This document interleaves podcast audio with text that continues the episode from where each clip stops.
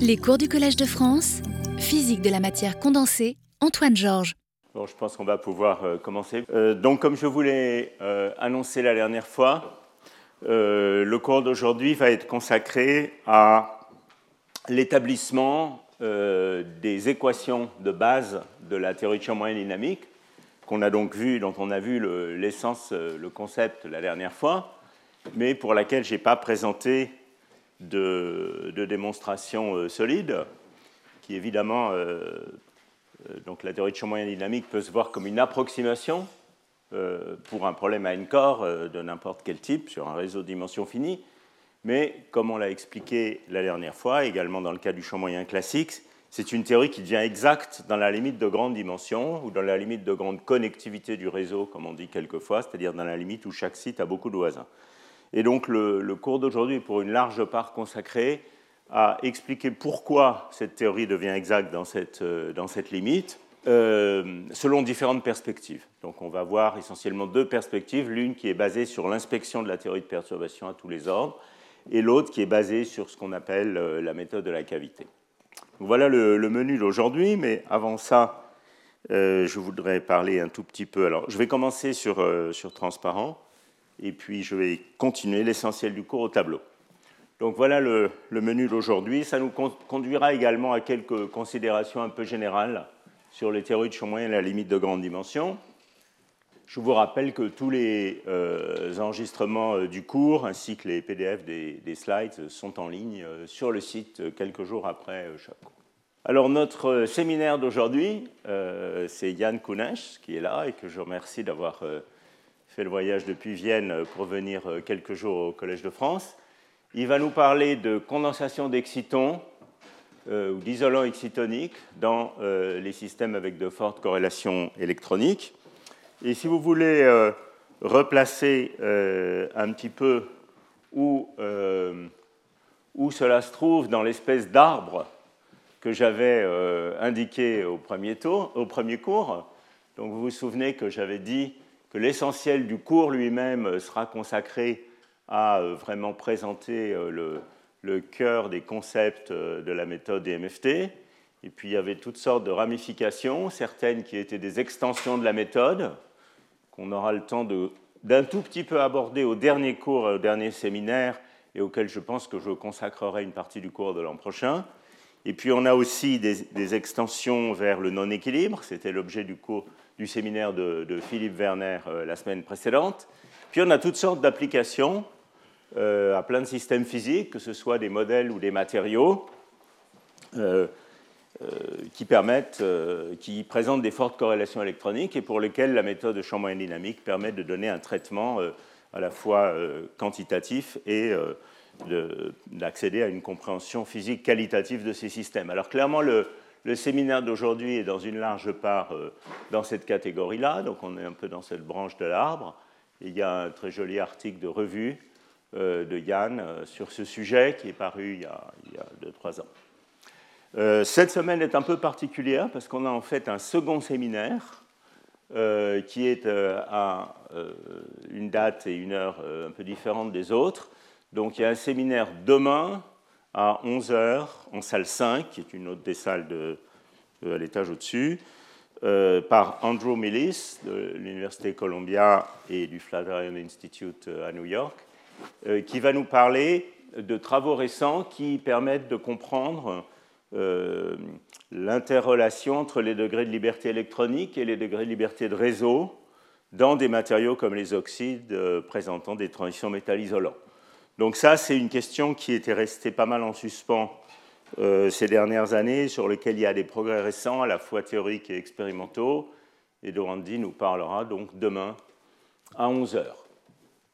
Voilà, donc ça c'est un petit peu le menu euh, de la semaine pour ce qui concerne les, séminaires.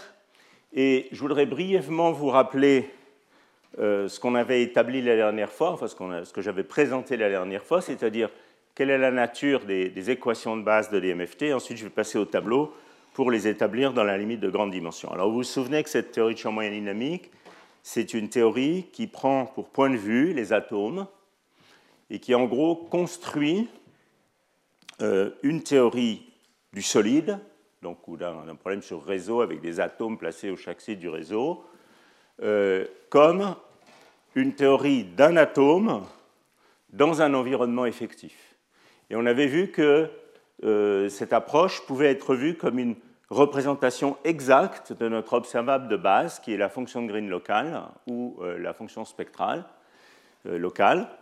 C'est-à-dire qu'on peut toujours se dire, je vais chercher une connexion entre l'atome qu'on prend et le bain extérieur qui permet de représenter la fonction de Green exacte sur un site. Donc c'est un point de vue un peu particulier, un peu original sur les théories de champ moyen, qui est de dire que c'est une représentation. Et ça, ça nous avait permis d'établir un parallèle, alors je saute pas mal de slides, ça nous avait, disons, permis d'établir un parallèle entre différentes théories qui sont fondées sur des fonctionnels de l'énergie libre, des fonctionnels d'énergie libre, donc le théorie de champ moyen classique, où notre observable local est une aimantation locale, le système équivalent, c'est-à-dire le système qui nous permet de représenter euh, cet observable, dans le cas du champ moyen classique, c'est simplement un spin dans un champ effectif, le champ de Weiss, euh, et euh, donc la variable conjuguée qui entre dans la théorie effective locale permettant de représenter l'observable en question, eh bien c'est ce champ de Weiss. Alors Pierre Weiss, ça c'est vraiment la c'est vraiment la naissance de la théorie de champ moyen, 1900. 3, si je ne me trompe pas, théorie du champ moléculaire. Hein, vous voyez ici euh, euh, Pierre Weiss, euh, en très belle compagnie. j'ai mis ici 1907. Alors, comme il y a des gens férus d'histoire des sciences dans la salle, il faut que je fasse un peu attention. Je crois que c'est 1907. En tout cas, Pierre Weiss et, et puis ensuite Langevin. et donc, vous voyez Pierre Weiss en belle compagnie. Et on avait vu ici que euh, la, fonction d'hybridation qui connecte l'atome au bain en permettant l'échange d'électrons et qui va être déterminée de manière autocohérente, c'est une sorte de généralisation, une sorte de généralisation quantique euh, au problème de Fermi en interaction sur un réseau de cette notion de champ de Weiss. Alors on peut établir un parallèle similaire, si vous voulez, avec la théorie de la fonctionnelle de densité, où l'observable local, c'est une, fonction de l'espace, mais, mais, pas de l'énergie, c'est pour ça que ce n'est pas une théorie dynamique. Euh, le, système représentatif, c'est cette fois un système libre d'électrons dans un potentiel, euh, le potentiel de Conchan, qui est donc la variable conjuguée, si vous voulez, le champ de Weiss de la théorie fonctionnelle de densité. Donc tout ça, en fait, peut être vu comme la construction de fonctionnels d'énergie libre, exprimée en termes d'une observable locale, donc ici l'aimantation, ici la, la, densité locale, ici la fonction de Green locale ou la densité spectrale locale, et on construit une fonctionnelle d'énergie libre par des méthodes de transformer de Legendre, hein, où on contraint la, fonctionnelle pour une valeur donnée de l'observable qu'on veut regarder. Je vais y revenir tout à l'heure. Ça sera une des manières d'établir les équations, de construire cette fonctionnelle qu'on appelle la fonctionnelle de Baum-Kadanoff. Alors, je continue un tout petit peu à rappeler les équations de base du, problème. Euh, donc, un atome dans un bain, Dans le cas très simple du modèle de Hubbard à une orbitale, donc où si vous voulez l'atome, c'est simplement euh, un atome à un seul niveau d'énergie, qui peut exister dans quatre configurations quantiques possibles. La représentation de la fonction de Green locale se fait par l'intermédiaire du plongement de cet atome dans un milieu effectif avec lequel il échange des électrons. Et euh, une manière d'exprimer cette, euh, cette euh, dynamique du problème local, c'est de l'écrire sous la forme d'une action effective qui est écrite ici. Vous voyez, on a un terme de l'action qui est euh, l'atome isolé. Hein. donc là, vous reconnaissez, quelque chose, qui est en gros PQ point moins H. Hein. Ça, c'est variable conjuguée PQ point qui permet de quantifier l'hamiltonien. Et puis vous avez ici l'hamiltonien de l'atome. Et puis vous avez un terme qui connecte l'atome en question au milieu effectif, donc à son bain, et qui a été écrit ici sans introduire explicitement de degré de liberté pour le bain, c'est-à-dire en écrivant simplement une amplitude qui permet euh, de décrire les processus par lesquels un électron quitte l'atome et va dans le bain à un instant tau, et puis un autre électron va venir du bain et arriver sur l'atome à un instant tau prime. Et donc ça, c'est décrit par cette amplitude delta de tau moins tau prime qui est ce champ de Weiss quantique. Et c'est cette amplitude, ou, le champ moyen dynamique, si vous voulez l'appeler comme ça. Donc, encore une fois, dynamique parce qu'il dépend de l'énergie, pas dynamique parce qu'il est hors d'équilibre à ce stade, à la différence du séminaire de Philippe Werner. Et euh, vous voyez que cette action effective, je peux aussi la voir comme euh, une action effective avec euh, une, un problème quadratique sans interaction ici, qui est donné par une fonction de Green effective de départ, donc qui serait, ça c'est la transformée de, d sur d taux moins mu, oméga n plus mu, enfin de moins ça, moins delta de i oméga n, et puis soumis à des interactions U. Hein. Mais vous voyez que ce, propagateur effectif nu, il va devoir être déterminé de manière autocohérente. Ce n'est pas quelque chose qu'on connaît au départ, c'est quelque chose qui est déterminé de manière autocohérente par l'équation d'autocohérence. Et donc, on peut l'appeler propagateur nu de, l'atome euh, dans son bain, mais il faut se souvenir que c'est un propagateur nu qui n'est pas la fonction de Green sans interaction du problème de départ, qui va dépendre de manière autocohérente de tous les paramètres du problème, de la force des interactions, de la température, de tout ce que vous voulez. Alors, est... donc ça, c'est une représentation exacte de ma fonction de Green locale. Et maintenant, quelle est la relation d'autocohérence? Donc, la relation d'autocohérence qu'on a vue la dernière fois, elle consiste à dire qu'on va approcher la self-énergie complète du problème sur réseau par la self-énergie locale. Donc là, on va faire, dans le cas d'un système à une orbitale, une approximation que cette self-énergie du problème sur réseau ne dépend euh, plus de l'impulsion, ne dépend plus de la... est purement locale en espace, si vous voulez, la même sur tous les... Euh, et zéro pour tous les sites qui ne sont pas, euh, qui sont, qui ne sont pas les mêmes. Donc sigma ij égale sigma delta ij. Et à ce moment-là, ça nous permet de fermer les équations, puisqu'on écrit simplement l'équation de Dyson qui définit la fonction de Green euh, locale, et on exprime le fait que cette équation de Dyson doit nous permettre de retrouver la fonction de Green de l'atome dans son bain. Et donc vous voyez que ça, ça nous donne une relation fonctionnelle qui relie directement G et delta. Donc au final, on a deux équations, une équation qui nous dit qu'on doit résoudre cet atome dans un bain avec un certain delta de oméga qu'on ne connaît pas à l'avance, puisqu'il doit être déterminé de manière autocohérente. Et puis une deuxième équation, donc on peut voir ça comme une représentation exacte, c'est un point de vue possible sur la théorie. Et puis euh, là où est l'approximation, c'est dans cette relation d'autocohérence qui néglige les composantes non locales de la self-énergie. Et vous voyez que comme on a deux équations, L'une qui est la solution d'un problème à une corde, d'un vrai problème à une corde. On a un atome dans un bain. Donc ça, on en parlera la prochaine fois. Euh, son lien avec ce qu'on appelle le modèle d'Anderson à une impureté et les méthodes pour résoudre ça, les conséquences pour la description physique de la transition de notes, tout ça fera l'objet du cours prochain. Et puis, euh, cette relation d'autocohérence qui, elle, est beaucoup plus explicite. On verra que dans des cas simples, cette relation peut prendre une forme très explicite qui relie fréquence par fréquence le bain à G. Et donc on a deux équations pour deux fonctions inconnues de la fréquence, et donc en principe on a suffisamment d'équations pour déterminer complètement ces deux fonctions. Ça n'exclut pas l'existence possible de solutions multiples. On pourrait imaginer que ces équations ont par exemple deux points fixes différents stables, et on verra que, ou localement stables au moins, et on verra que c'est ce qui se passe dans certains régimes de paramètres, on verra ça au cours prochain. Mais enfin, on a deux équations pour deux fonctions, et euh, les méthodes les plus standards, mais on peut en imaginer, d'autres pour résoudre ce genre de, problème. Eh bien, c'est une méthode tout simplement itérative.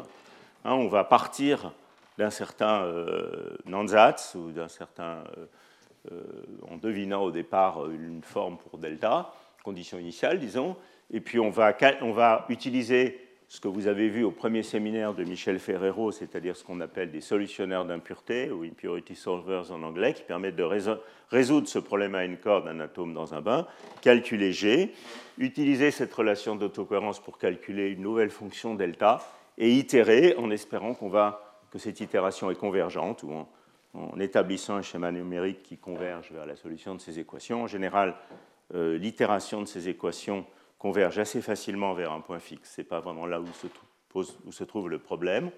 Et on va comme ça trouver une paire de fonctions, delta et g, qui résout, qui résout euh, ces, deux équations simultanément. Et muni de cette paire de fonctions, on va pouvoir calculer la self-énergie et revenir à toutes les quantités sur le réseau, que ce soit la fonction de Green dépendant de l'impulsion ou que ce soit des fonctions de corrélation d'ordre supérieur dont on parlera au dernier cours de cette année. Voilà, donc voilà un petit peu euh, retracé à grands traits euh, l'idée de base de la théorie. Hein, donc encore une fois, un atome dans un bain avec une relation d'autocohérence. Euh, l'idée étant que l'atome dans un bain représente la fonction de Green locale, la relation d'autocohérence est l'approximation. Elle consiste à dire que la self-énergie est indépendante de l'impulsion. Voilà. Alors, quelles sont les limites? Donc, la, question qui va nous, nous intéresser aujourd'hui, c'est quelles sont les limites où euh, ces équations soit deviennent exactes, euh, dans un sens, disons, euh, rigoureux au sens du physicien théoricien, tout au moins, soit deviennent une bonne approximation. Alors il y a des limites évidentes. Hein. Il y a des limites évidentes. Il est, clair que ces équations deviennent exactes dans un certain nombre de limites simples mais importantes. D'abord, la limite sans interaction. Si mon système n'a pas d'interaction, la self-énergie est nulle pour toute valeur de l'impulsion. Si elle est nulle partout, a fortiori elle est locale en espace, elle ne dépend pas de l'impulsion puisqu'elle est nulle pour toutes les impulsions. Et donc, par construction, la seule chose que j'ai fait, c'est que j'ai décidé de représenter la fonction de Green libre, qui était donc 1 euh, sur oméga plus mu moins epsilon k, par, j'ai décidé de représenter sa composante locale par euh, un atome dans un bain bien choisi un atome qui cette fois est sans interaction. Donc ça, évidemment, on peut le faire, et euh, par construction, euh, on a juste donné une certaine représentation de la fonction de Green locale sans interaction. Alors une limite plus, plus, plus évidente, d'une certaine manière, dans cette approche, c'est l'atome isolé. Vous voyez que cette équation qui est là, qui était là, Simon, vous voulez bien marcher, voilà. Non, ça, ça va dans le mauvais sens. Voilà, cette équation qui est là, de manière tout à fait évidente. Alors je vous rappelle que mes sommes sur K ici sont normalisées à 1 sur les zones de bruit loin. C'est réellement une intégrale sur K sur la zone de bruit loin. Donc vous voyez que quand on a affaire à l'atome isolé, les epsilon K sont nuls, il n'y a pas de saut entre sites. Et donc la solution évidente de cette équation, c'est simplement delta égale 0, hein, qui me dit que quand j'ai un atome isolé, bah, il est isolé, il n'y a pas de communication avec l'environnement. Et euh, donc par construction, on a à ce moment-là à résoudre ce problème à n corps, qui est simplement celui d'un atome isolé. Alors, dans le cas du modèle de, Hubbard à une orbitale, cet atome isolé, il est très simple. On en parlera un petit peu plus la prochaine fois. Il a juste quatre états, qui sont euh, euh, les états propres donnés simplement par les nombres d'occupation 0, up, down, doublement occupé. Mais dans le cas d'un atome complexe, par exemple une couche D avec ses cinq orbitales et des interactions à la Slater-Raka compliquées, euh, cet atome isolé, il va avoir un ensemble d'états à n corps qui sont déjà non triviaux, qui sont des multiplets, superpositions euh, linéaires d'états de, Fock ayant des nombres d'occupation différents, ce qu'on appelle les multiplets atomiques. déjà pour une couche D, ils sont assez compliqués, pour une couche F, ils le sont encore un petit peu plus. Et euh, par construction, cette théorie part des multiplets atomiques exacts, tout au moins si vous avez un solutionnaire d'impureté qui euh, fait un, travail correct dans la limite de l'atome isolé. Voilà. Donc, euh, par construction, on a une théorie qui est correcte dans la limite des atomes isolés, qu'on appelle, pour des raisons claires, la, limite atomique, et dans la limite de bande où il n'y a pas d'interaction. Et donc, on peut espérer que cette théorie interpole, enfin, elle interpole entre la limite sans interaction et la limite de couplage très fort où les atomes sont isolés. On peut espérer, donc, entre les deux, elle fasse un travail à peu près raisonnable. Alors évidemment, ça c'est un argument un peu naïf. Si on veut donner un argument physique un petit peu meilleur, euh, on peut euh, réfléchir de la manière suivante. Clairement, l'approximation qu'on a faite dans cette approche, c'est de négliger les corrélations spatiales, hein, puisqu'on a négligé toutes les composantes non locales de la self-énergie, on a juste retenu les composantes locales, c'est-à-dire les fluctuations quantiques sur un même site entre les différents états de valence de l'atome. Donc on va décrire les fluctuations quantiques de cet atome. Imaginez que vous êtes un observateur local. Tout ce que vous voyez, c'est les fluctuations de l'atome entre, par exemple, dans le cas de Hubbard, 0, up, down, doublement occupé, au cours du temps ou du temps imaginaire qui vous permet de quantifier votre système. Donc on va voir ces sauts quantiques entre les différents états de valence. Et, euh, et, donc, euh, euh, on a négligé les corrélations spatiales pour construire la self-énergie du problème. Donc, quand est-ce que ça va être une bonne approximation ben, Ça va être une bonne approximation quand la longueur de corrélation spatiale de n'importe quel type d'ordre émergent que le système pourrait avoir est faible, hein, quand les corrélations sont à courte portée. Alors, quand est-ce que ça se passe? Ça, ça se passe dans plein de régimes, en fait, mais en particulier dans les régimes de haute température ou, euh, par exemple, les régimes de faible densité de particules. Alors, je vous dis ça parce qu'avant d'entrer dans les limites formelles euh, où ces équations deviennent exactes, voudrais vous donner un petit peu une intuition de quand est-ce que euh, cette approche des MFT dans sa forme la plus simple, à un site, si vous voulez, autocohérent, va être bonne, et quand est-ce qu'il va falloir l'étendre. Alors, donc, elle va être bonne dans euh, les, en gros dans les régimes où la longueur de corrélation est faible. Donc, haute température, grand dopage, euh, dans le cas d'un isolant de Mott, euh, loin des points critiques. Voilà en gros les limites où, elle devient bonne. Et je voudrais juste documenter ça par, quelques, par une ou deux courbes. Donc, ici, ce que vous voyez, c'est un calcul de l'entropie euh, du modèle de Hubbard tridimensionnel. Donc vous vous souvenez que la dernière fois, j'avais choisi le modèle de Hubbard tridimensionnel euh, sur un réseau cubique avec un saut plus proche voisin, euh, comme motivation un petit peu des questions physiques que cette théorie se proposait d'aborder. Et dans le contexte en particulier des atomes froids et des tentatives pour rendre les atomes froids plus froids, les gens se sont, y compris moi-même, on s'est pas mal intéressé aux questions d'entropie. Hein, c'est utile quand vous cherchez à refroidir un système de, réfléchir en termes d'entropie. Donc euh, voilà euh, quelque chose qui représente l'entropie par site en fonction, alors ce truc baroque ici, bêta c'est 1 sur kt, j'utiliserai ça, on l'a déjà vu la dernière fois, j'utilise ça souvent dans la suite. Et puis 6t, euh, où t est le saut plus proche voisin, c'est la demi-largeur de bande d'un réseau cubique, hein, qui sont mes unités d'énergie favorites. Donc vous voyez que bêta 6 T, c'est euh, la demi-largeur de bande sur la température, et là on est vers les basses températures, là on est vers les hautes températures. Donc c'est la température sans dimension ramenée à la largeur de bande. Et donc ça, c'est pour un régime d'interaction qui est un couplage assez fort, sur T égale 15.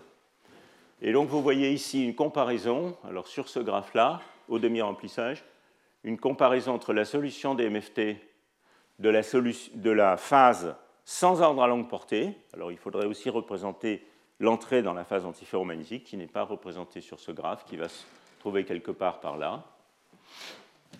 Et puis euh, une comparaison avec des, euh, différentes méthodes euh, pour aborder le problème de manière plus précise, qui sont ici des séries haute température à différents ordres, euh, évidemment, ces séries haute température, on a besoin de faire des ressommations de padés pour les exploiter, mais en dessous d'une certaine température, euh, elles ne marchent plus. Donc vous voyez ici, ça se passe autour de bêta fois 6t égale 10. Là, les séries haute température ne permettent plus de conclure. Euh, et puis, vous avez ici aussi la limite, comme on est en régime de couplage très fort, on peut comparer au résultat du modèle de Heisenberg, puisque dans cette limite, le modèle du Hubbard demi-rempli devient proche du modèle de Heisenberg, et c'est la courbe rouge qui est là. Voilà, qui permet au contraire de donner une bonne estimation dans la limite de basse température. Donc qu'est-ce que vous voyez? Vous voyez qu'à haute température, dans tout ce régime, jusque par ici, peut-être bêta fois 6t égale 5, vous voyez que l'approximation des MFT à un site est très bonne. Elle est euh, aussi bonne que toutes les autres approches. Euh, et puis, euh, en dessous d'une certaine température, les corrélations magnétiques commencent à croître, hein. la longueur de corrélation magnétique va commencer à augmenter.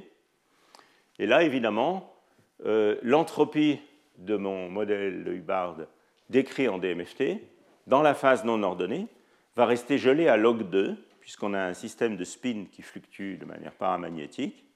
Et c'est seulement quand on va atteindre la température de Néel, qu'il aurait fallu représenter ici aussi, que l'entropie va s'écrouler euh, pour obtenir un état euh, qui satisfait au principe de Nernst avec une entropie nulle à température nulle. Donc ici, quelque part, à une valeur que j'ai un peu oubliée, il y aurait une transition de phase, il y a une transition de phase, et on va finir par euh, tomber dans ce, dans ce régime ordonné. Mais évidemment, avant ça, il y a des effets précurseurs de cette entropie qui diminue, puisque au fur et à mesure que la longueur de corrélation augmente, les spins se corrèlent entre eux, et ça, ça veut dire que l'entropie devient inférieure à log 2. Et donc, c'est un effet que vous voyez bien ici. Alors, euh, ici, c'est la même chose, mais, mais, représenté dans un régime de couplage un peu plus faible, et euh, par d'autres auteurs. Et donc, ce que vous voyez ici, c'est euh, toujours pareil, le, le, calcul de théorie du champ moyen dynamique. Alors, cette fois, on peut atteindre des valeurs qui sont plus petites que log 2, parce qu'il y a des fluctuations de charge. On est dans un régime de couplage plus faible. Hein. Donc il y a plus de, fluctuations de charge. Euh, et donc vous voyez l'évolution en fonction de la température. Et euh, vous voyez qu'ici, de nouveau, à haute température, cette fois la température chaude est par là. Vous voyez qu'à haute température, ça se passe très bien. Et puis en dessous d'une température par ici, donc qui est de l'ordre du hopping à peu près, euh, on commence à voir les corrélations magnétiques. L'entropie devient inférieure à l'entropie calculée en DMFT à un site. et puis ce que vous voyez ici, euh, en noir, c'est des méthodes qui euh, sont des extensions de la méthode DMFT, non plus à un site dans un bain, mais à un cluster dans un bain, donc une théorie, euh, si vous voulez, du champ moléculaire quantique, qui permet de tenir compte de mieux en mieux des corrélations spatiales.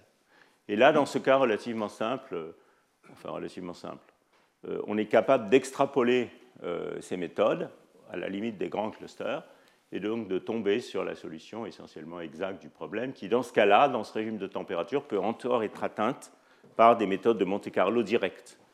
Il est bien évident que ces cas demi-remplis euh, sans frustration, c'est des cas qui nous servent surtout à tester les méthodes, hein, puisqu'on a des méthodes, que ce soit euh, les méthodes déterminantales Monte-Carlo directes ou les méthodes diagrammatiques Monte-Carlo, qui sont en fait encore meilleures, qui permettent de descendre à basse température dans ce régime où il n'y a pas de signe moins fermionique.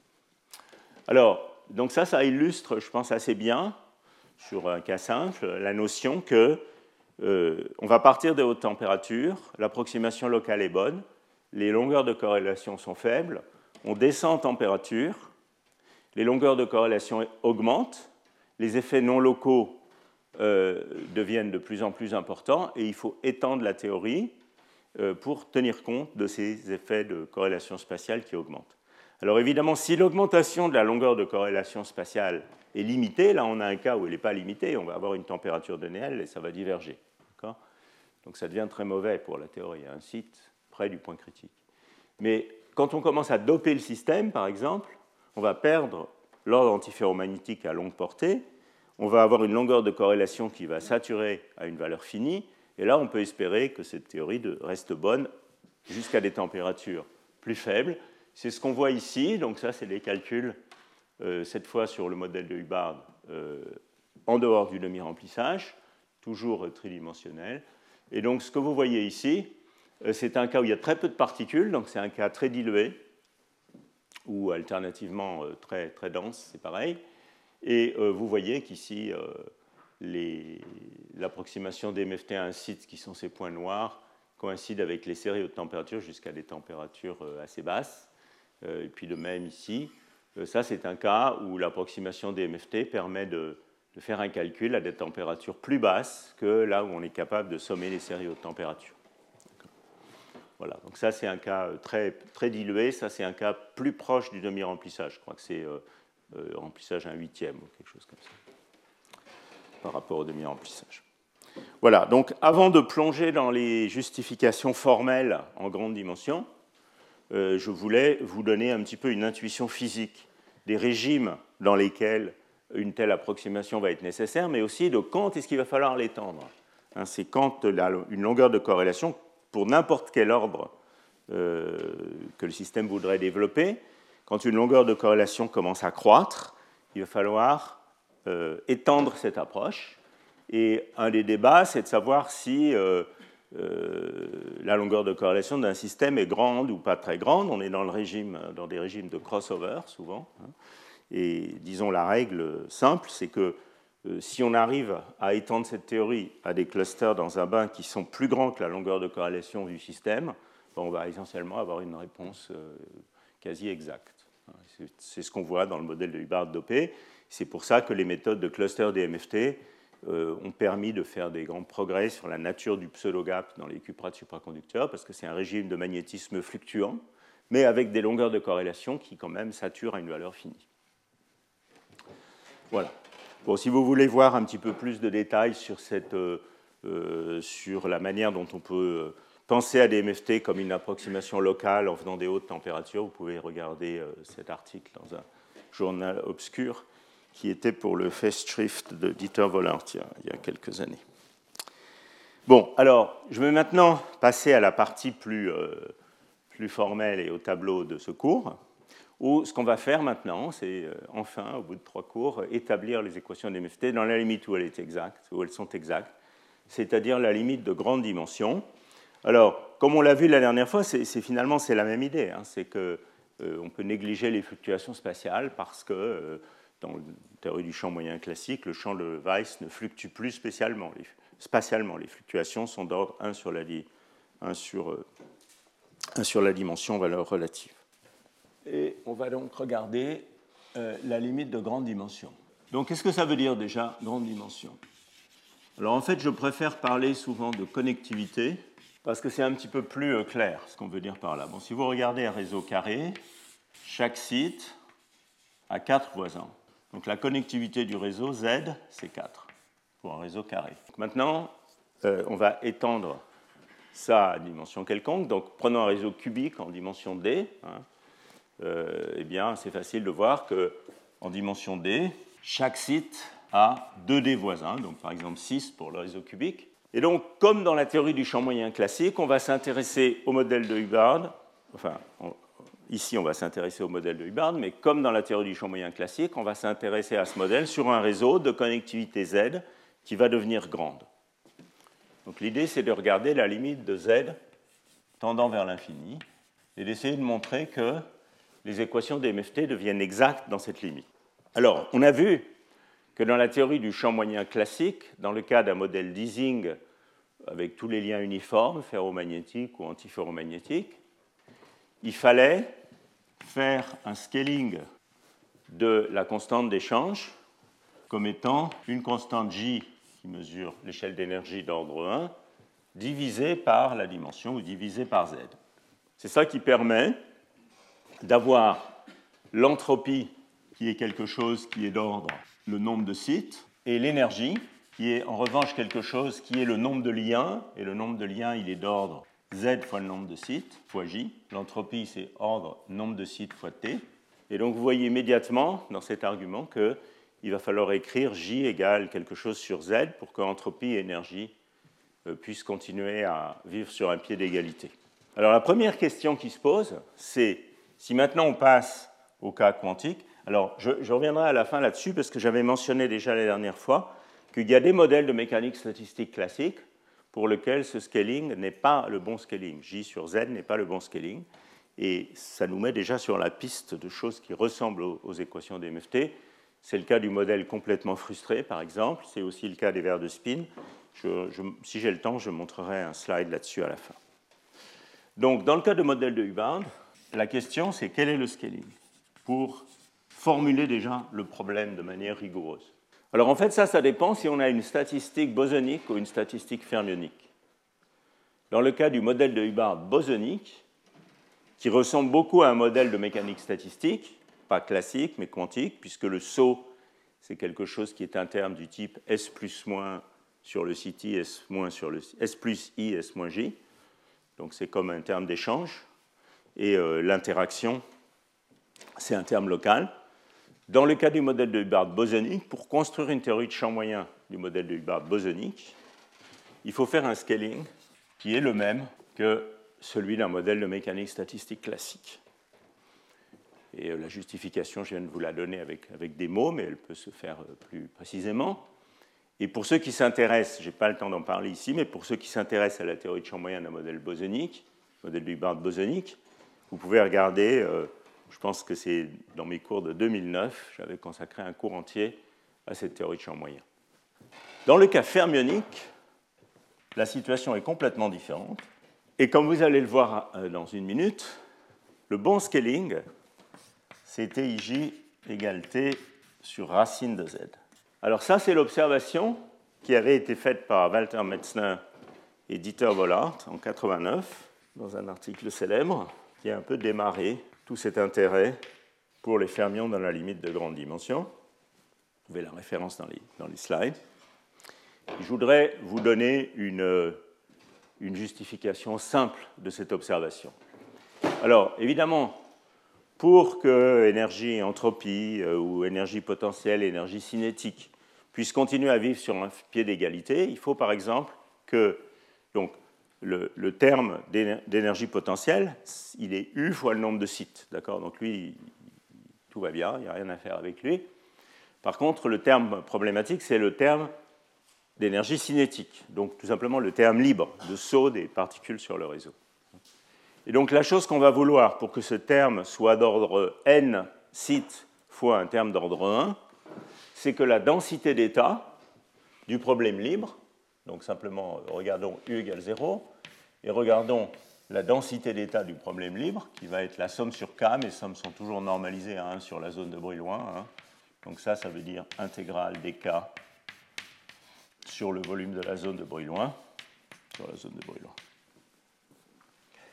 Delta de epsilon moins epsilon k, on veut que cette fonction ait une bonne limite, donc tende vers une bonne limite, une fonction bien définie.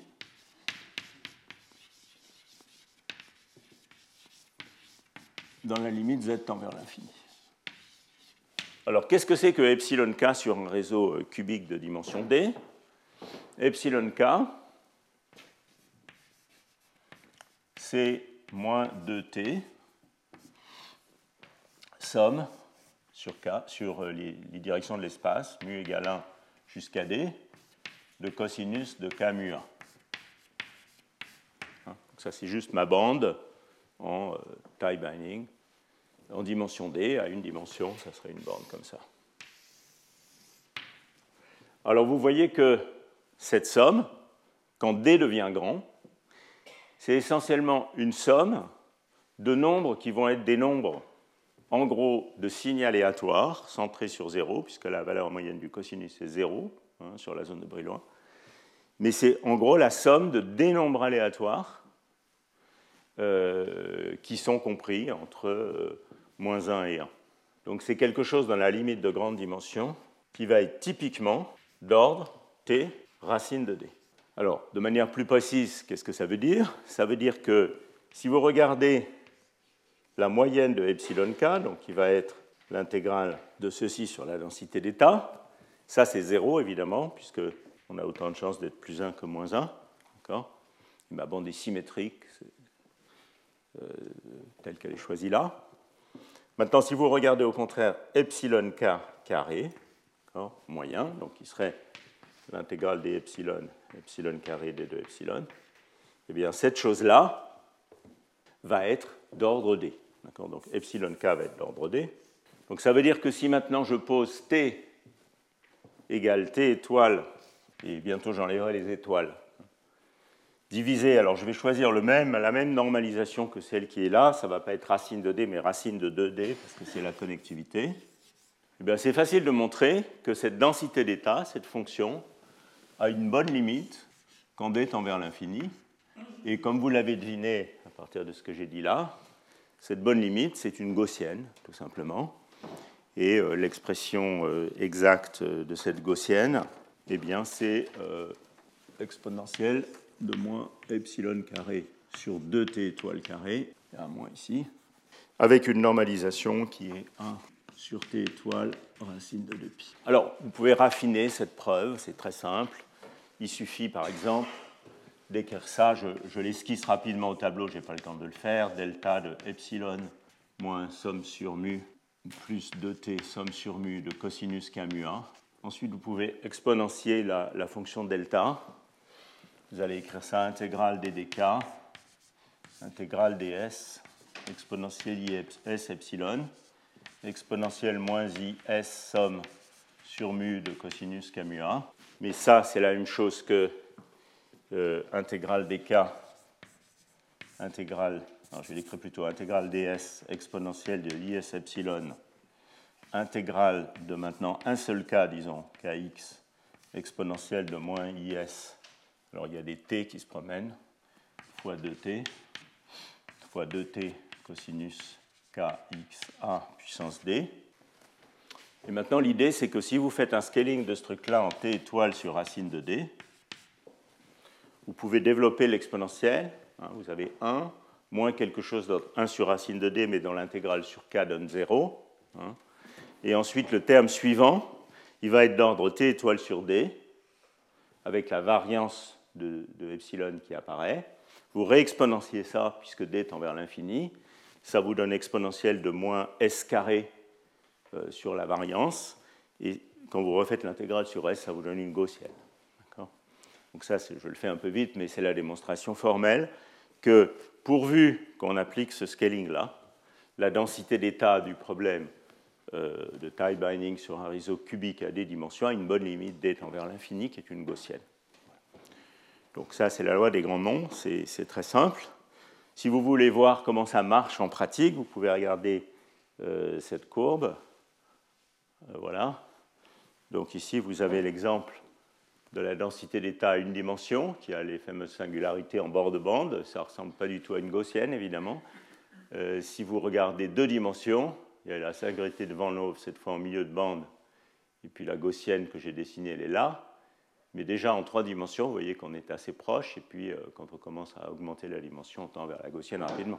C'est juste en gros la théorème centrale limite. Hein. Voilà. Donc, ceci vous montre que la bonne manière de euh, faire le, scaling de, ces, euh, de, ces, équations, c'est de prendre la limite, euh, c'est de, normaliser le hopping comme un terme d'ordre 1 divisé par racine de d. Et à ce moment-là, la théorie reste hautement non triviale dans la limite d infinie. L'énergie cinétique et l'énergie potentielle être toutes les deux proportionnelles au nombre de sites, et euh, on a une bonne limite contrôlée pour les problèmes fermioniques. Alors il y a un autre réseau que j'aime bien introduire qui va nous servir beaucoup pour la méthode de la cavité. Je vais peut-être le dessiner ici.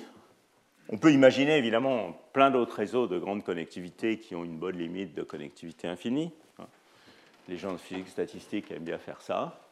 il y en a un qui est très commode qui s'appelle le réseau de Bethe beta lattice. Alors, je ne vais pas euh, me lancer dans des considérations subtiles de la différence entre le réseau de Bethe et l'arbre de Cayley, l'un étant l'intérieur de l'autre. Euh, je vais l'appeler réseau de Bethe de manière un peu euh, négligente dans toute la suite du, cours. Donc, qu'est-ce que c'est qu'un réseau de Bethe C'est un réseau qui n'est pas un réseau de Bravais, donc on n'a pas l'invariance par translation standard, et qui est construit de la manière suivante. Alors, on prend un site qui est le site germinal, si vous voulez. Et puis ensuite, on ramifie le système. Donc c'est un arbre.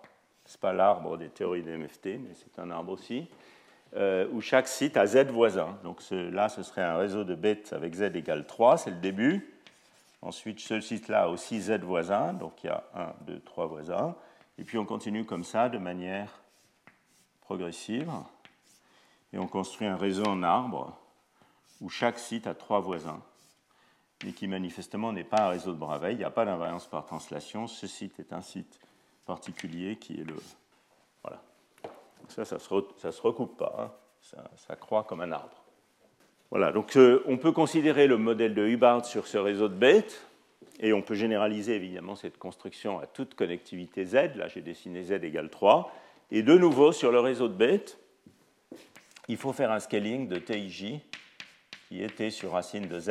Et ça, je ne vais pas vous le montrer tout de suite, mais on le verra apparaître de manière très très simple euh, dans le cas de la méthode de la cavité, dont je vais parler, j'espère, avant la fin du cours. Alors, dans ce cas-là, dans le cas du réseau de bêtes, la densité d'état a aussi une bonne limite du problème libre. Alors, je ne suis pas vraiment capable d'écrire une expression de ce type pour epsilon k, puisque je n'ai pas l'avance par translation. Euh, la manière dont se passent les, le passage dans l'espace de Fourier sur le réseau de bêtes est, plus compliqué. Hein. Mais néanmoins, il y a une bonne densité d'état qui a un sens. Et euh, cette limite, de la... alors on peut calculer évidemment cette densité d'état de nouveau pour tout z. C'est un exercice, euh, si vous êtes intéressé, vous pouvez regarder l'appendice de mon article de 96 où il y a tout ça. Et dans cette limite z infinie, la densité d'état, elle devient quelque chose qui est une semi-circulaire. Alors j'utilise toujours, j'utilise toujours cette échelle d'énergie que j'aime bien, qui est, alors si je fais un scaling T égale T étoile sur racine de Z, la largeur, la demi-largeur de bande de ma semi-circulaire, si mes souvenirs sont bons, c'est 2 T étoile. Je vais vous vérifier ça tout de suite pour ne pas dire de bêtises. Et ici, il y a une normalisation qui est juste la normalisation de la densité d'état. Je vais vérifier que je ne dis pas de bêtises sur la normalisation parce que ça serait quand même malheureux. Euh, oui, c'est correct. Et donc vous voyez que dans ce cas-là, la densité d'état dans la limite de, z infini du réseau de Bethe, c'est quelque chose qui est simplement une semi-circulaire. Et donc à la différence de la gaussienne, elle garde des bords francs et une largeur de bande finie ce qui est assez euh, sympathique en fait. Alors on verra aussi à la fin du cours que c'est dans ce cas du réseau de bêtes que la relation d'autocohérence, qui est un petit peu euh, implicite entre delta et g, devient particulièrement simple. Donc si vous voulez, je peux vendre la mèche tout de suite. Dans ce cas-là, la relation d'autocohérence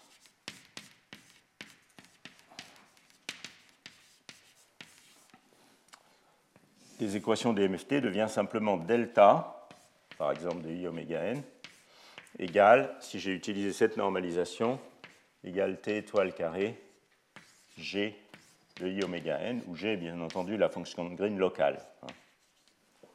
Voilà, donc ça c'est agréable parce que cette relation d'autocohérence qui avait une forme un peu compliquée, qui reliait euh, g à une somme sur k qui faisait intervenir g et delta, dans ce cas-là, elle devient complètement explicite delta devient égal à ça.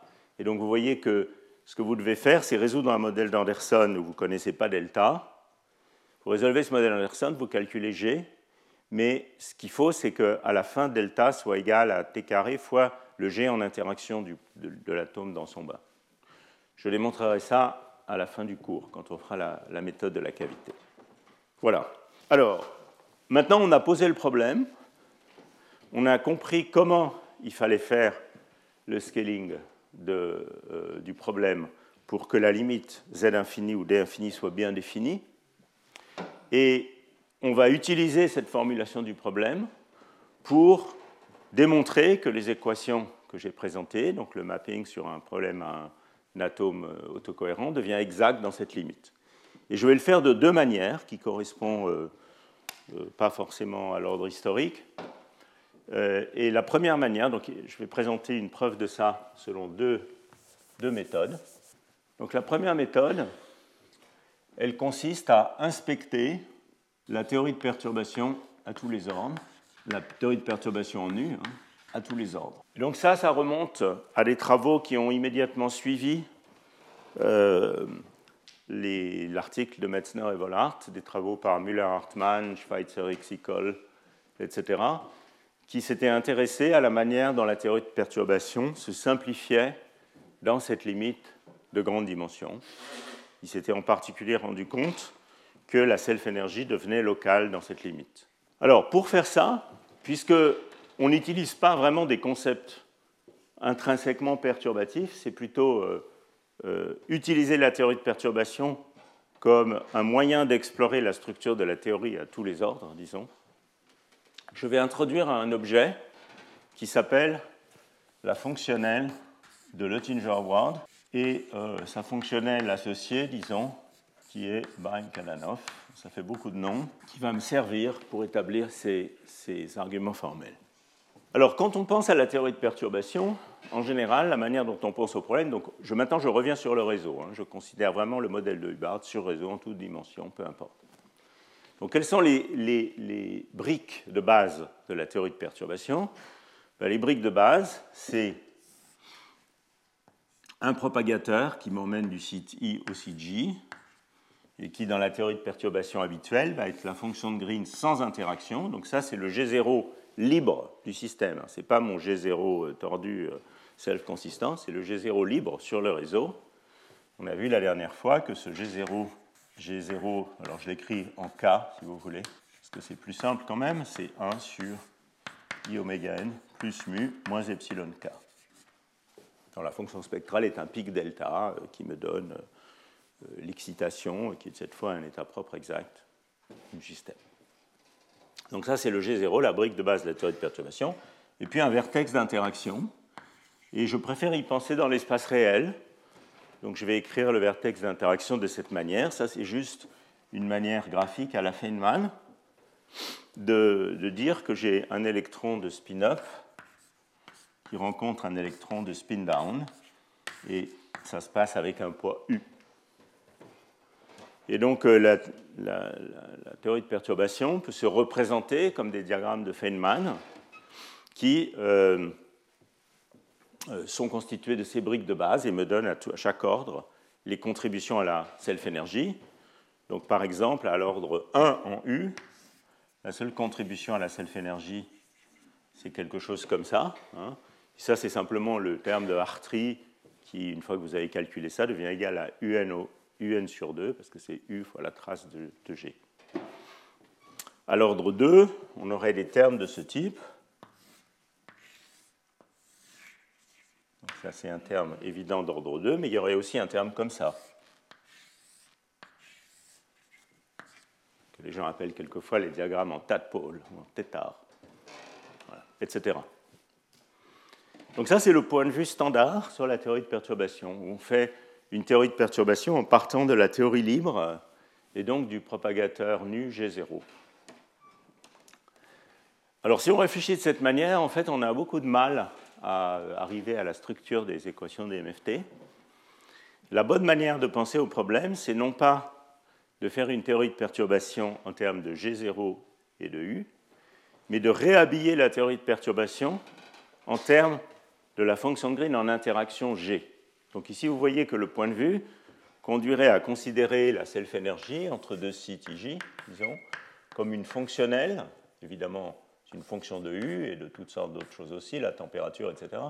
Mais c'est en particulier une fonctionnelle de tous les propagateurs libres G0. Donc ça, c'est la théorie de perturbation standard. En réalité, on peut tout aussi bien imaginer qu'on va considérer la théorie de perturbation, non pas avec des lignes qui sont G0, mais au contraire avec considérer sigma comme une fonctionnelle, c'est une fonctionnelle différente évidemment,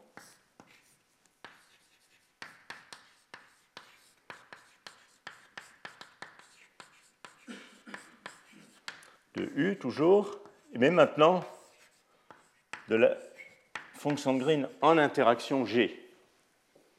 Alors ça, c'est ce qu'on appelle quelquefois la fonctionnelle.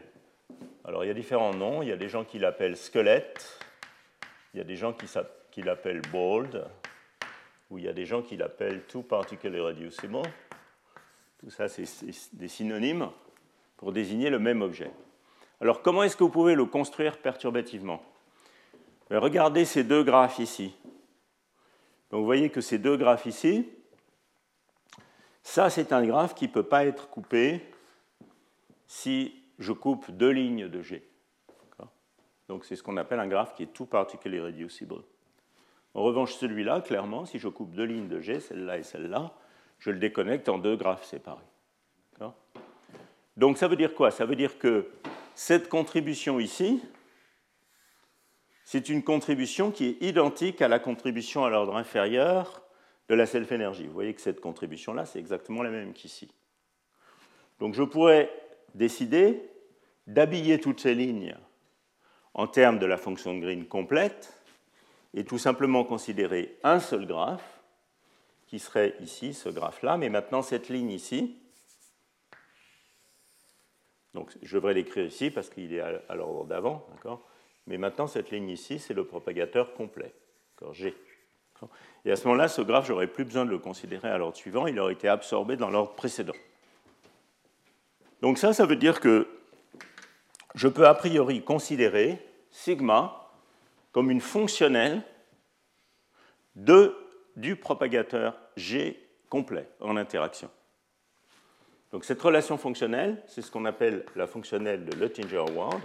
Et en fait, pour en comprendre la signification, il faut vraiment réfléchir en termes de transformer le gendre, de construction d'une énergie de Gibbs à G fixé, ce que je vais expliquer dans un petit moment. Alors, je finis un petit peu sur la fonctionnelle de Luttinger-Ward. En fait, la fonctionnelle de Luttinger-Ward, ce n'est pas tout à fait sigma, c'est plutôt quelque chose qui intervient dans la fonctionnelle d'énergie libre, donc pas dans sigma mais dans la thermodynamique, vue comme fonctionnelle de G. Et euh, une manière de, de voir ça, c'est de voir que sigma peut toujours être vu comme la dérivée par rapport, dérivée fonctionnelle par rapport à GIJ, donc ça c'est une fonction, disons, de la fréquence. Et là je prends une dérivée fonctionnelle par rapport à tous les propagateurs sur deux sites différents GIJ ou identiques, mais aussi comme fonction de la fréquence, d'une fonctionnelle de G. Et ça, c'est la fonction, la fonctionnelle de Luttinger-Ward. Et diagrammatiquement, vous voyez que ça, je peux le faire simplement en fermant ce graphe sur lui-même. Donc les premières contributions à la fonctionnelle de Luttinger-Ward, ça va être quoi? Ça va être tout simplement ce graphe-là. Ça, c'est à l'ordre 1, U. Puis à l'ordre U carré, je vais avoir ce graphe-là ça c'est alors U carré, etc. Et prendre cette dérivée fonctionnelle, ça veut dire ouvrir une de ces lignes. Hein.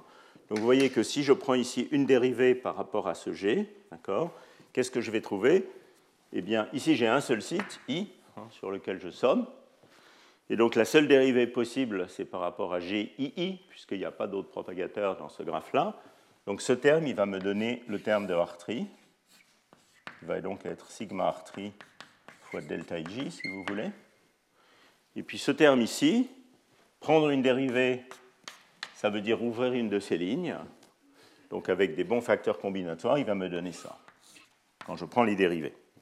Donc formellement, imaginez, pensez de manière algorithmique, imaginez que quelqu'un vous donne tous les graphes de la théorie de perturbation exprimés de la manière conventionnelle en termes de U et G0. Pour chaque graphe, vous pouvez faire un diagnostic de quelles sont les composantes de ce diagramme qui sont une inclusion de self-énergie elle-même. Donc ici, il n'y a pas d'inclusion de self-énergie, mais ça, c'est une inclusion de self-énergie. Celle-là, vous l'habillez en disant que c'est une ligne G complète, et donc il compte pour l'ordre d'avant. Donc cette procédure est parfaitement déterminée. Si vous avez tous les graphes de la théorie de perturbation nue, vous pouvez tous les catégoriser entre les graphes qui sont 2pi et ceux qui ne sont pas 2pi. Vous gardez que les graphes 2pi, vous habillez toutes les lignes en ligne complète G, et ça, ça vous définit cette fonctionnelle sigma de G, ou si vous fermez une ligne, la fonctionnelle de Luttinger-Ward. Donc du point de vue perturbatif, ou du point de vue euh, algorithmique, si vous générez tous ces graphes, cette fonctionnelle est parfaitement définie. Le problème, c'est est-ce que c'est vraiment une fonctionnelle univaluée, bien définie? Et si vous ouvrez tous les livres de la théorie du problème à n alors ça, c'est un peu une parenthèse que j'ouvre, parce qu'il faut bien parler de choses un peu plus modernes. Ça, ça date du problème à n corps des années 70, 60, 70 du siècle dernier. Donc c'est là-dessus que toute la théorie du problème à n corps formel s'est élaborée.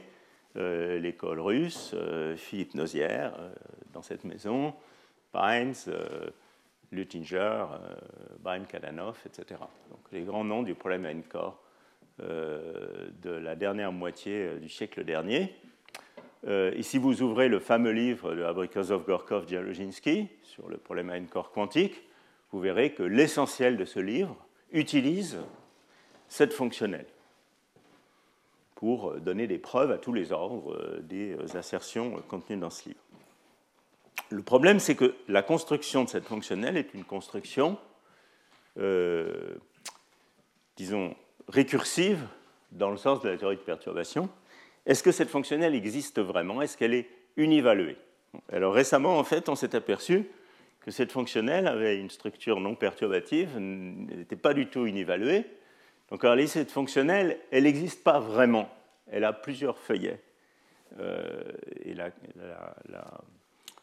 y a plusieurs feuillets et il faudrait, euh, pour être précis, spécifier qu'on reste ici sur le feuillet physique. Alors si vous vous intéressez à ça, vous pouvez regarder ces deux articles. Donc, euh, euh, en fait, c'est des méthodes numériques qui ont permis de se rendre compte que cette fonctionnelle était multivaluée. Donc, c'est un article de Genia Kozik et Michel Ferrero, auquel j'ai aussi contribué. Vous voyez, c'est très récent, il y a 4 ans.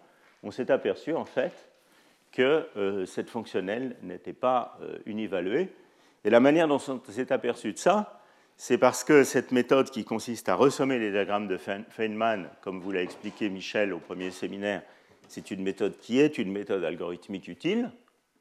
Et euh, les gens qui faisaient ça euh, le faisaient en ressommant, enfin tout au moins une manière de faire ça, c'est de ressommer stochastiquement la théorie de perturbation habillée, donc euh, cette fonctionnelle sigma de G. Et quand on fait ça en couplage fort, au-delà d'un certain couplage critique, on s'aperçoit qu'on converge sur la mauvaise branche de la fonctionnelle. Donc c'est comme ça, numériquement, qu'on s'est aperçu qu'il y avait une autre branche de cette fonctionnelle, il y en a probablement d'autres, euh, et que cette fonctionnelle est en fait multivaluée. Bon, je passe sur les détails, mais pour ce qui est des preuves formelles que je présente ici, ça n'a pas beaucoup d'importance parce qu'il suffit, dans ces équations, de préciser qu'on reste sur le feuillet physique de cette fonctionnelle, donc sur un feuillet donné, et on peut s'en tirer comme ça. Euh, si on veut. Donc je ferme ma parenthèse sur le fait que l'objet dont je vous parle au tableau, et qui est dans tous les livres de problèmes à depuis 50 euh, ans, euh, n'existe pas vraiment. Il faut le regarder d'un peu plus soigneusement. Et évidemment, comme cette fonctionnelle est multivaluée, ça veut dire aussi que la dérivée d'ordre supérieur, qui serait la dérivée seconde de cette fonctionnelle, a des singularités.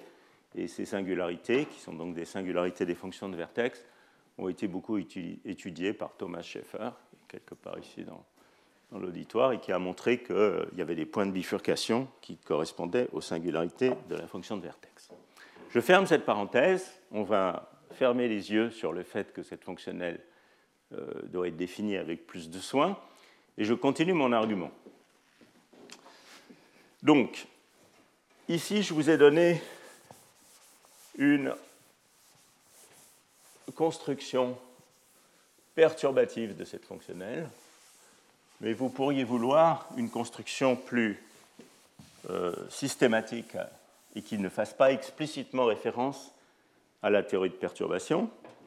Et ça, on peut le faire aussi, toujours formellement, en imaginant que on va contraindre le système à avoir une valeur donnée des GIJ. Donc, imaginez que je regarde mon modèle de Hubbard et que je me pose la question, est-ce que je peux regarder, est-ce que je peux contraindre euh, la fonctionnelle d'énergie libre, donc j'ai l'énergie libre du système, est-ce que je peux considérer l'énergie libre du système pour une valeur imposée des GIJ sur le réseau? De la même manière que vous pouvez vous poser la question, dans le cas d'un modèle d'easing, regardons l'énergie libre du système pour une configuration donnée des aimantations locales. Donc pour faire ça, il faut mettre des petits champs qui vont contraindre les aimantations. Et puis il faut faire une transformée de Legendre qui va passer des champs aux aimantations. Donc je peux considérer mon système dans des champs extérieurs. Et je peux, pour une valeur donnée des aimantations, demander quelle est la configuration des champs extérieurs qui impose ces aimantations. Et ça, c'est l'énergie libre de Gibbs du système. C'est la transformée de Legendre de l'énergie libre exprimée en fonction des champs. Ben, ici, c'est la même chose.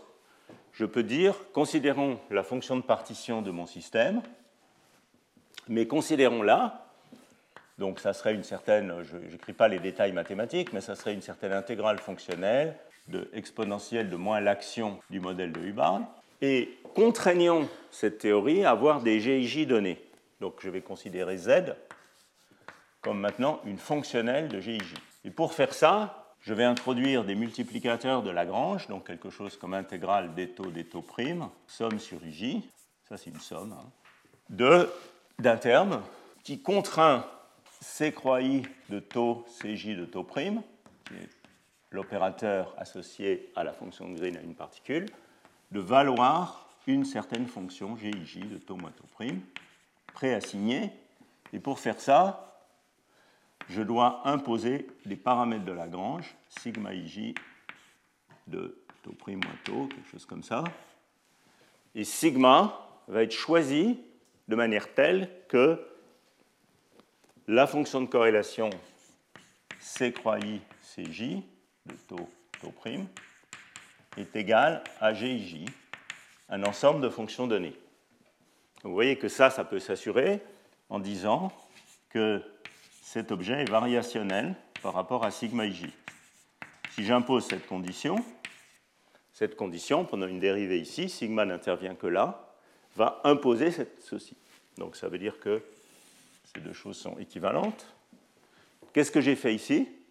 J'ai réalisé une transformée de Legendre de, euh, euh, de l'énergie libre,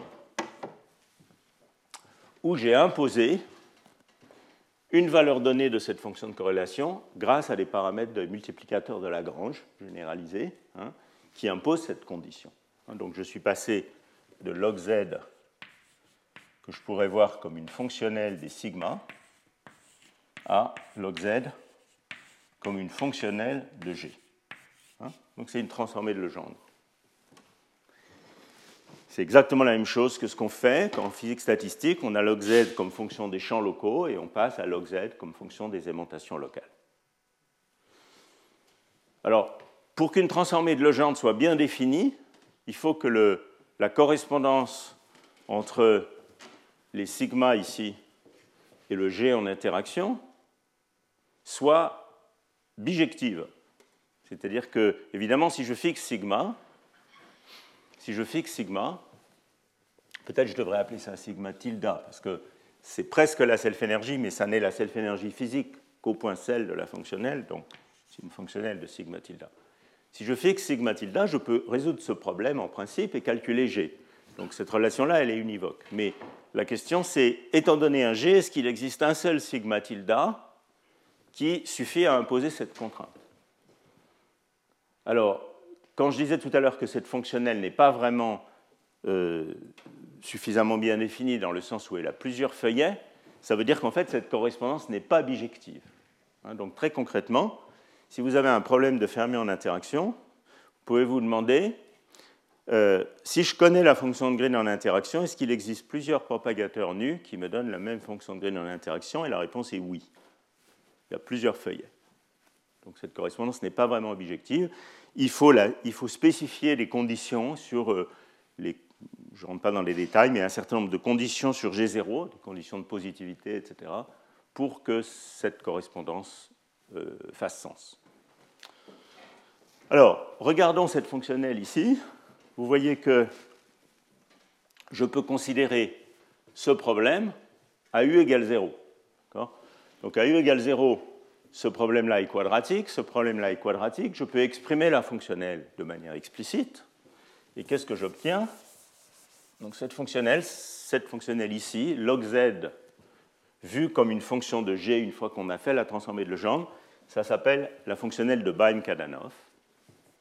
Donc cette fonctionnelle de Baim-Kadanoff, à ce stade, c'est une fonctionnelle des g et des sigma tilde, disons, vue comme multiplicateur de Lagrange contraignant léger. Alors, vous pouvez facilement écrire le premier terme, qui est le terme euh, d'ordre, euh, le terme que vous obtiendriez pour la théorie libre. Donc, qu'est-ce que vous auriez ici? Vous auriez moins trace log. Donc, quand je fais cette intégrale euh, sur les variables de Grassmann C croisé, j'obtiens un déterminant. Et parce qu'il y a un log ici, ça donne le log du déterminant, qui est aussi la trace du log. Donc moins trace log de i oméga n plus mu delta ij moins tij moins sigma tilde ij. Donc ça c'est le premier terme, c'est l'intégrale fonctionnelle sur les c qui sont là. Et puis vous voyez un autre terme qui vient du g sigma, qui est un simple nombre, et qui arrive ici. je ne voudrais pas écrire des choses trop fausses, avec moins trace de sigma ij gji, disons. Donc ça, c'est ce qui se passerait simplement à u égale 0, hein, s'il n'y a pas d'interaction. Et puis tous les termes supplémentaires qui viennent de l'existence d'interaction, ils sont tous regroupés dans la fonctionnelle phi, la fonctionnelle de Luttinger-Ward, qui est une fonctionnelle des GIJ. Donc ça, c'est la fonctionnelle de Baim-Kadanoff, qui est vue comme une fonctionnelle des G et de leur multiplicateur de Lagrange conjugué. Ça, ce serait son expression dans le cas d'une théorie quadratique. Et puis ça, c'est l'effet des interactions. Et tous ces objets n'existent que si on spécifie le bon feuillet sur lequel ils doivent être calculés. Donc vous voyez que cette fonctionnelle, euh, elle est, pour que cette condition soit correctement imposée, elle doit être stationnaire par rapport au sigma tilde. Donc la condition delta oméga Bahem-Kadanoff sur delta sigma tilde ij égale 0. Cette condition me donne immédiatement que ça, ça ne dépend pas des sigma, seul ça dépend des sigma, me donne que G-1 hein, au sens matriciel, ij vaut i oméga n plus mu moins tij, delta ij, moins tij, moins sigma tilde ij. Donc ça, c'est l'équation de Dyson habituelle qui relie la fonction de Green à la self-énergie, donc équation 1. Et puis la condition de stationnarité delta oméga delta g, cette fois, égale 0. Cette condition de stationnarité, comme vous le voyez là, me donne sigma ij égale delta phi delta gij, qui est la relation entre la fonctionnelle sigma et la fonctionnelle de Luttinger band. Et la solution de ces équations me donne la solution physique du problème, à condition que tout ça existe bien. Donc, l'analogue de tout ça en physique statistique, hein, ça serait, encore une fois, de considérer l'énergie libre comme une fonctionnelle de champ appliqué, qui sont mes paramètres de Lagrange, et de faire une transformée de Legendre vers une fonctionnelle de Gibbs des aimantations. C'est l'exact analogue de ça. Les HI, c'est les sigma tilde IJ, et les MI, c'est les GIJ. Alors, pourquoi je vous ai raconté tout ça? Parce que maintenant, ce qu'on va faire, c'est qu'on va utiliser le fait que le hopping scale comme 1 sur racine de z, et on va compter l'ordre en 1 sur z de chacun de ces termes dans la fonctionnelle de Baum-Kadanoff. Donc c'est ça l'idée de la preuve. Et je vais faire ça sur la fonctionnelle de Luttinger-Ward. Donc considérons les premiers termes pour les besoins de la cause. Le premier terme, donc premier terme de phi. Donc le premier terme, c'est le terme de Hartree, qui est ce terme-là. Alors, qu'est-ce qu'il me dit ce terme-là? Ce terme-là, il y a un indice de site ici, et il faut évidemment sommer sur tous les sites. Et donc clairement, ce terme va être d'ordre 1, plus exactement proportionnel au nombre de sites, ce qui est normal pour une énergie libre. Et vous voyez que ce terme ne fait intervenir que le propagateur local GI. Et donc ce terme est d'ordre nombre de sites. Alors maintenant, regardons le terme suivant. Donc le terme suivant, c'est un terme qui est comme ça. Et maintenant, j'ai la possibilité que ce site I et ce site J soient des sites quelconques, connectés entre eux par J et. Et je dois sommer sur I et J, sur le réseau. Donc, il y a une composante locale, qui est le cas où I égale J. Donc, je vais appeler ça, par exemple, site 1, site 1. Cette composante locale ne fait intervenir que les G11, et donc de nouveau, comme il faut sommer sur tous les sites, on a quelque chose qui est proportionnel au nombre de sites. Mais après, il y a toutes les composantes non locales. Donc, par exemple, il y a le cas où j'ai le site 1 ici, le site 2 là, d'accord? Et le site 2 serait plus proche voisin sur le réseau du site 1. Donc, sur le réseau, on aurait 1 et 2. Alors, comment ça se compte, ça? Vous voyez qu'ici, il faut sommer sur 1 et sur 2. Donc il faut sommer sur les liens. Et donc ça, c'est quelque chose qui va me donner le nombre de sites fois la connectivité du réseau, parce que je dois sommer sur les liens. Alors donc, il faut maintenant, mais d'un autre côté, ce graphe, il fait intervenir les G, non pas 1, 1, mais 1, 2, les, les fonctions de Green qui connectent le site 1 au site 2. Donc il faut qu'on comprenne combien de puissance de Z il y a dans le G1,2. Et si vous devez aller du site 1 au site 2 sur le réseau, il faut au moins faire un saut. Faut au moins qu'il y ait une puissance du hopping. S'il n'y a pas de hopping, vous ne pouvez pas aller du site 1 sur le site 2. Donc c'est sûr que les GIJ, et c'est ça le point clé, les GIJ, ils sont d'ordre, au sens de l'ordre en 1 sur Z, ils sont d'ordre TIJ, pardon, le hopping que je prends plus proche voisin pour l'instant, à la puissance la distance qui relie I à J sur le réseau, alors il s'agit de la distance au sens Manhattan du terme, hein, c'est-à-dire que si je prends par exemple un site ici et un site là, la distance Manhattan, c'est ça. c'est comme dans Manhattan, vous ne pouvez pas faire autre chose que faire des angles droits. Donc ici, la distance Manhattan entre ces deux sites, c'est 1, 2, 3, 4. Et donc pour aller de là à là, il faut faire 4 sauts. Donc quand on fait un scaling de ça par 1 sur racine de z, ça va devenir d'ordre 1 sur racine de z puissance i moins j. Donc qu'est-ce que j'ai ici? J'ai donc 1 sur racine de z, et puis j'en ai 4. 1, 2, 3, 4. Et donc vous voyez que ce terme est d'ordre nombre de sites fois 1 sur z.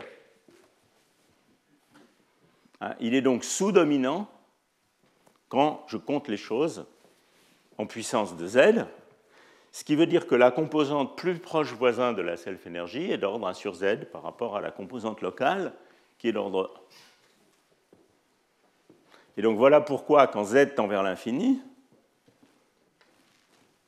ce graphe disparaît.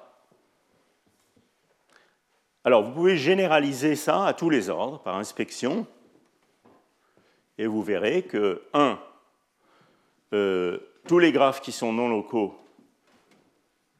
sont au moins d'ordre 1 sur z quand z tend vers l'infini. Il ne reste donc que la composante locale de la self-énergie. Donc, quand z tend vers l'infini, sigma ij devient sigma ii delta ij, ce qui dans l'espace réciproque veut dire que sigma ne dépend plus de l'impulsion. Et deux, dans tous ces graphes qui permettent de voir la sigma comme une fonctionnelle de G, donc ça c'est la propriété 1, 2, sigma, vu comme fonctionnelle des fonctions de Green, ne retient que la dépendance dans la composante IJ. C'est-à-dire vous pourriez organiser cette dépendance en dépendance locale, plus proche voisin, second plus proche voisin, etc. etc. Le statement, c'est que dans la limite z infinie, toutes ces dépendances dans les termes non locaux deviennent négligeables, et seule la dépendance dans la composante locale subsiste. Donc, au sens de la fonctionnelle de Luttinger-Ward, ceci devient une fonctionnelle de GII seulement. Alors, pourquoi ça c'est vrai? Pourquoi j'ai pris toute cette peine de vous parler de la théorie de perturbation en puissance de G et pas de G0 eh C'est parce que cet argument de comptage ne fonctionne pas si je réfléchis à la théorie de perturbation en termes de G0. Je vais l'illustrer ici. Imaginez que vous réfléchissiez à la théorie de perturbation en termes de G0. À cet ordre-ci, il y aurait par exemple un graphe comme ça. Vous voyez que ce graphe ici, qui relierait par exemple le site 1 au site 2, d'accord? Ou même site 1 au site 1, si vous voulez, ce graphe-là est parfaitement légal si vous faites la théorie de perturbation standard. Mais si vous habillez les lignes, ce n'est plus un graphe squelette puisque vous pouvez le déconnecter en coupant deux lignes. Autrement dit, une autre manière de dire les choses, cet objet est déjà une insertion de self-énergie, c'est le graphe d'ordre d'avant pour la self-énergie, et donc il, fait partie des graphes squelettes de l'ordre d'avant. Mais dans la théorie de perturbation nue, ce graphe existe. Alors on va, compter son ordre en Z. Ce site-là peut être n'importe quel site du réseau. Par exemple, il peut être le site plus proche voisin de 1, le site 2. Et donc, quel est son ordre en Z? Vous voyez qu'ici, je fixe 1, je dois sommer sur 2. Donc, j'ai une puissance de Z qui vient de la sommation sur 2. D'accord? Mais ici, je n'ai que deux fois le propagateur non local, puisque j'ai G1, 2, 0. Cette fois, c'est des des fonctions de gain libre, G1, 2, 0, G2, 1, 0, tous les autres sont locaux, G2, 2, G1. Et donc ici, j'ai 1 sur racine de z au carré. D'accord Donc ce graphe, qui est un graphe local pour la self-énergie, mais qui fait intervenir une composante non locale de la fonction de Green, qui elle existe parfaitement dans la limite de z infini, ce graphe contribue. Donc, il est inexact que dans la théorie de perturbation, vous pouvez remplacer partout G0 par le propagateur local. Vous pouvez faire ça que dans la théorie de perturbation habillée pour la fonctionnelle sigma de G. Autrement dit, évidemment, si ça c'était vrai, vous n'auriez pas la relation de self-consistance dans, dans, les équations des MFT. Tout simplement, le G0 rond que j'avais tout à l'heure, qui est le champ de Weiss, serait explicitement donné par la composante locale du propagateur libre. Mais la raison pour laquelle vous avez une relation d'autocohérence, c'est que les équations qui sont correctes dans la limite de z infini, c'est simplement de dire que sigma devient égal à sigma ii delta ij de gi, de g, euh, si vous voulez, local, au sens de la dépendance fonctionnelle de g. Et donc vous voyez que cette équation-là, c'est une équation, vous ne connaissez pas le membre de droite ni le membre de gauche, c'est la fonction de Green en interaction qui intervient ici, et c'est pour ça qu'il y a une boucle de self-consistance qui peut se représenter par ce problème d'atome dans un bas. Voilà, donc je ne continue pas euh, l'inspection de cette théorie de perturbation à tous les ordres. Vous pouvez facilement vous convaincre, par exemple, que ce graphe-là, qui est un graphe parfaitement légitime, puisque maintenant ce n'est pas une insertion de cette énergie, donc il sera un graphe d'ordre 4, par exemple, eh bien, si vous mettez 2 ici, ce graphe est aussi d'ordre inférieur en 1 sur z, etc. Et donc, le, message de base, c'est que si vous regardez la théorie comme une fonctionnelle d'énergie libre exprimée en termes de G, la grosse simplification, c'est que maintenant ici, tout ça subsiste, mais cette fonctionnelle ici peut être tout simplement remplacée par la somme sur tous les sites d'une petite fonctionnelle phi de G sur le site, du G local sur le site considéré. C'est ça que j'ai montré.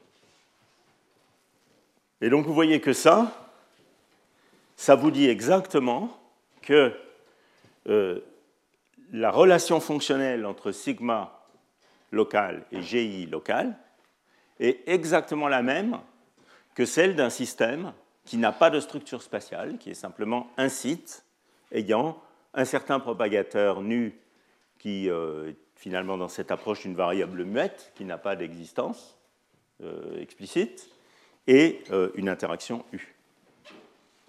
Cette fonctionnelle phi de GI, par construction, doit être la même que celle d'un atome qui peut échanger des électrons avec un bain.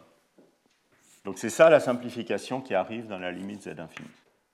Donc ça c'est une manière de voir la justification de ces équations. Il y a une autre manière de la voir, mais malheureusement, euh, on la verra la prochaine fois. Je vais juste en esquisser l'idée rapidement. C'est la méthode de la cavité, qui consiste à prendre un autre point de vue, peut-être un peu plus proche de l'idée d'un atome dans un bain, et qui consiste à faire la chose suivante. Imaginez que vous vous focalisiez sur ce site, vu comme l'atome auquel vous vous intéressez, et vous cherchez à intégrer tous les autres degrés de liberté sur les autres sites du réseau pour obtenir une description effective de ce que, font, de ce que fait cette intégration sur ce site. Donc maintenant, il s'agit d'intégrer tous ces, tous ces objets. C'est évidemment quelque chose que vous ne pouvez pas faire explicitement en général, mais vous pouvez le faire en organisant cette intégration en puissance de 1 sur z. Et donc c'est comme ça que marche la, la, la méthode de la cavité.